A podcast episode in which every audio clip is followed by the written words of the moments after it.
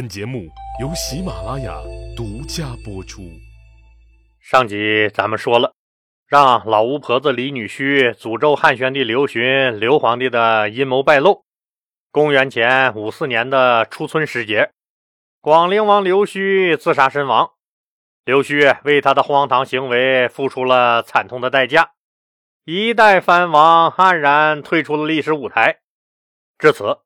一代猛人汉武帝刘彻的六个儿子都已不在人世，这也意味着汉宣帝刘询又少了一个潜在的大威胁，他的执政根基更加稳固了。听友们都知道，汉宣帝刘询从民间长大，很了解民间疾苦，特别关心老百姓的生活，因为他频繁的减免税收。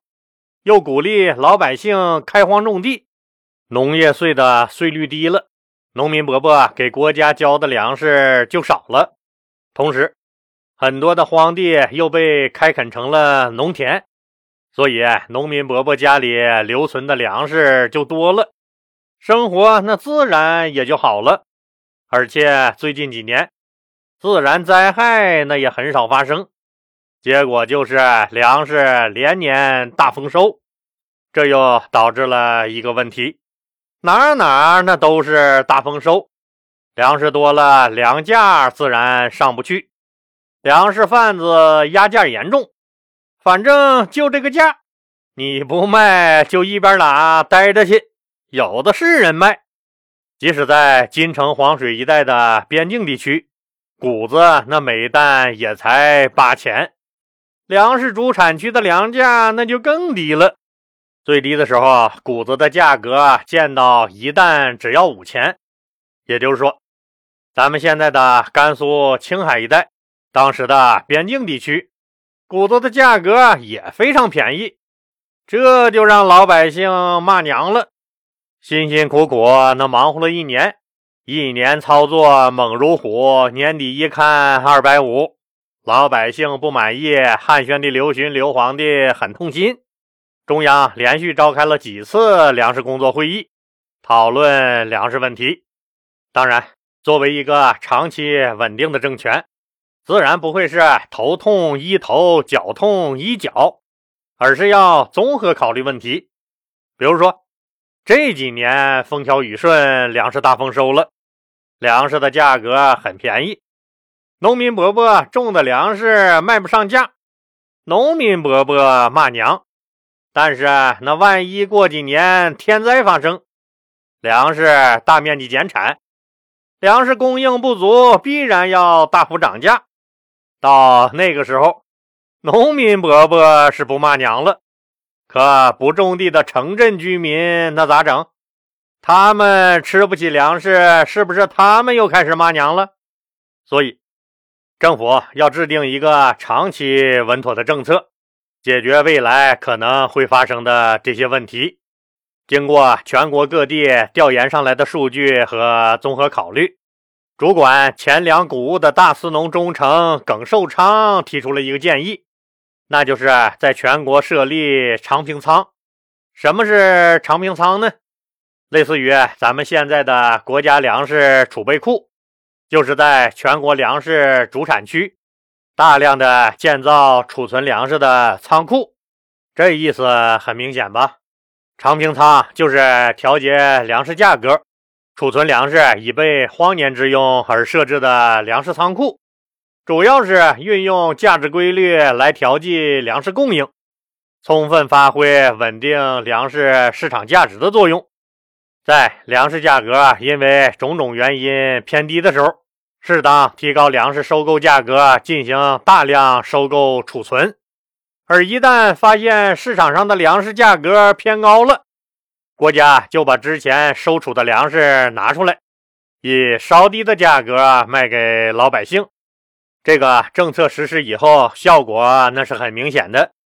不但朝廷储备粮食的太仓和甘泉仓储满了粮食，而且边境地区也库存满满。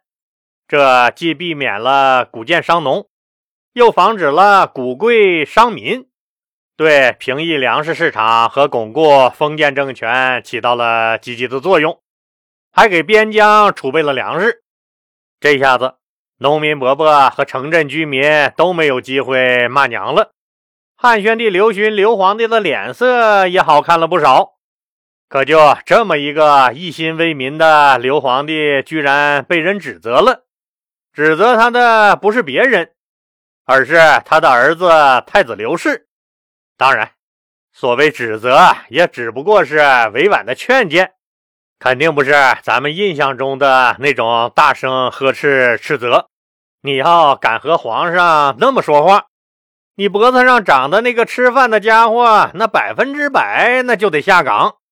即使你是他儿子，那你也不敢呢。那太子刘氏和老爹汉宣帝刘询说了点啥呢？前面老李讲了。汉宣帝刘询和皇后许平君的儿子太子刘氏本身性格比较懦弱，又从小学习的都是儒家思想那一套，并严格以儒家的道德标准要求自己。他极爱读书，当然，人家读的可不是什么霸道总裁那些爽文，而是读的儒家经典和圣人的教诲。在音乐方面也有很高的才能。他会作曲，能演奏出宫廷乐师都奏不出来的曲子，字儿也写的贼拉的漂亮。放在现在，就是一别人家的孩子，不调皮不捣蛋，好好学习又听话，心地善良，还多才多艺。可以说这孩子啥都好。但他劝谏老爹刘询时，刘询却看出了问题。太子刘氏之所以这次劝谏老爹，是因为两个人的死，一个是老李前面讲过的司马迁的外孙，著名的士大夫杨运。杨运是咋死的？你还记得吧？因为杨运和太仆戴长乐关系不好，戴长乐就检举杨运背地里经常拿皇帝刘询开玩笑，有些话说的那很不恭敬。后来。杨运在给朋友孙惠宗写的一封信里，又说了一些对汉宣帝刘询怨恨的话，所以汉宣帝刘询刘皇帝一气之下，就把杨运给腰斩了。这让从小接受儒家以德服人思想的太子刘氏心里很不是滋味杨运那么好一个人，就因为说了您几句不好听的话。老爹，您就把他给杀了。但太子刘氏懦弱，不敢给老爹提意见。但结合之前另一个人的死，对太子刘氏触动就更大了。刘氏觉得自己必须得劝劝老爹了，学点好吧，您呐，您这是以德服人吗？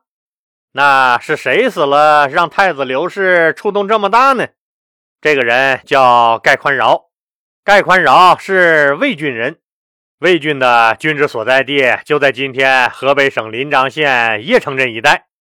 因为有才华，盖宽饶一开始在魏郡担任一个主管文学教育的小官后来被举了孝廉了。啥叫举孝廉？就是汉朝由下向上推举人才为官的一种官员选拔制度，就是各个郡县把自己郡县里优秀的官员，或者是品行和学识都是一顶一的人才向上级推荐，供朝廷选择任用。盖宽饶因为学识渊博、表现好，就被推举到了中央，升任郎官。后来又因为他工作成绩优异，再加上敢仗义直言，就升任为了谏大夫。谏大夫这个职位，那啥事儿都可以提建议和批评，本来就容易得罪人。盖宽饶这个人刚正不阿的厉害，脑袋还一根筋，再加上他是从基层上来的。朝廷里这些个人情世故、弯弯绕，他根本就不懂，或者说他根本就不屑一顾。看见啥坏人坏事歪风邪气，那甭管你是谁，一点儿不给你留情面。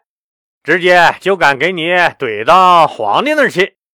结果得罪了当时正如日中天的张安世家族，被降了职，当了一名主管军政的司马。所谓干一行爱一行，说的就是盖宽饶这种人。当了司马以后，盖宽饶每次都是亲自去巡查士兵们的营舍，看他们吃的好不好，住的地方潮湿不潮湿。领导这么关心，让那些普通小兵都很感动。听说有士兵生病了，盖宽饶也不顾自己长官的身份。亲自来探视慰问生病了的士兵，还给买上药。盖长官对士兵那这么好，士兵自然都从心里感激盖宽饶。结果到了年底，汉宣帝刘询刘皇帝来视察部队的时候，几千名士兵主动要求不退役，再为国家多服务一年。以报答盖宽饶盖长官对他们的恩情。那时候谁想当兵啊？不但很苦，而且一旦和匈奴或周边国家打起仗来，也是随时可能会掉脑袋的。但是这些士兵却愿意为了盖宽饶多服役一年，这让汉宣帝刘询刘皇帝很是欣慰，于是一纸调令下来。盖宽饶盖司马荣升为太中大夫，让他负责监察社会风气。盖宽饶上任以后，对好的社会风气大力提倡，对歪风邪气一点儿不客气，坚决予以纠正。由于他尽职尽责，不长时间，盖宽饶就被提拔为司隶校尉。司隶校尉就是监察官。上至皇后、太子，下至公卿、百官，他都是有权监督的。盖宽饶这个人，那本来就很轴，这下子又让他负责监察皇亲国戚和百官们的言行，盖宽饶的认真劲儿就更上来了，更加的严苛较真儿，甚至到了认死理儿的地步。不论涉及谁。不论职位有多高，只要敢违反朝廷规定，盖宽饶那一律监督到位。不管是皇亲国戚违法占用土地这样的大事儿，还是宣称我们不是好惹的而插队这种很小的不文明行为，反正他不论大小事情，盖宽饶都要检举揭发。因此，被他弹劾的人也很多。只要有理，什么权贵他都不放在眼里，他跟谁都敢死磕，甚至在皇帝面前也一样据理力争，从来不跟任何人绕弯子。盖宽饶不畏权贵的做派，让他名声大振。他有多出名呢？这么说吧，京城里的皇亲国戚都绕着他走，谁也不敢干坏事怕被他盯上麻烦，底下诸侯国的子弟和各郡县的官员来长安办事儿，临走的时候，诸侯王或郡县的一把手都得千叮咛万嘱咐，说你们到了京城，一定要注意自己的言行和朝廷的禁令，千万不要让那个叫盖宽饶的给盯上，把祸给我惹回来。所以。一段时间以来，京城长安也因为有了盖宽饶而清静了不少。盖宽饶简直就是个工作狂，而且长期在监察部门工作的职业病也越来越严重，甚至到了不通情理的地步。比如说啊，平恩侯徐广汉家新建了一所大宅子，徐广汉是谁都知道吧？人家是皇后许平君的亲爹。是汉宣帝刘询刘皇帝亲亲的老丈人，是太子刘氏亲亲的老爷，所以徐广汉的大别墅竣工那天，什么丞相、御史大夫、将军了，反正这么说吧，朝廷里数得上号的人都去祝贺了，唯独他盖宽饶那没去。这倒不是他故意装清高摆谱。